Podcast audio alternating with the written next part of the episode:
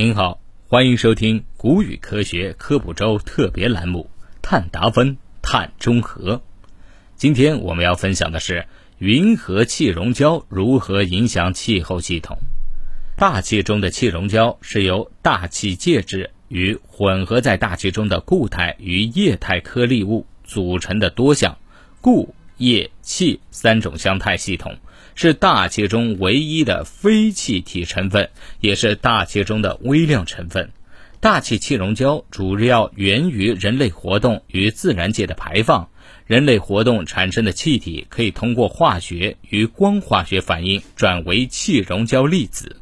自然界中的气溶胶主要来源于地表大气自身产生和外部空间的注入，其中。最重要的自然源是地表源，有一些气溶胶粒子来自地层的深处，通过火山的喷发进入大气，并且可以直接到达平流层，也就是十五到五十千米的高度。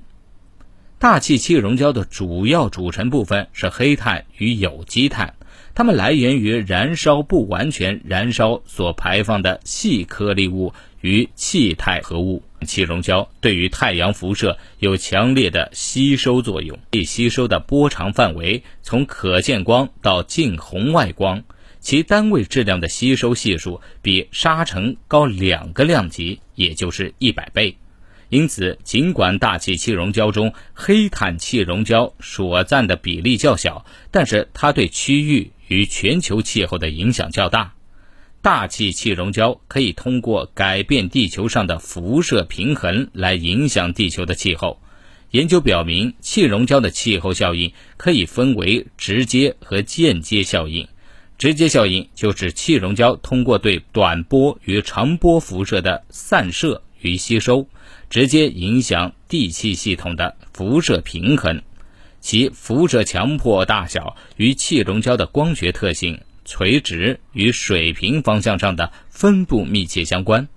气溶胶的间接效应是指通过气溶胶改变大气中云的微物理过程，从而改变云的辐射特性、云量和云的寿命，进而影响地气系统的辐射平衡，并进一步影响气候变化。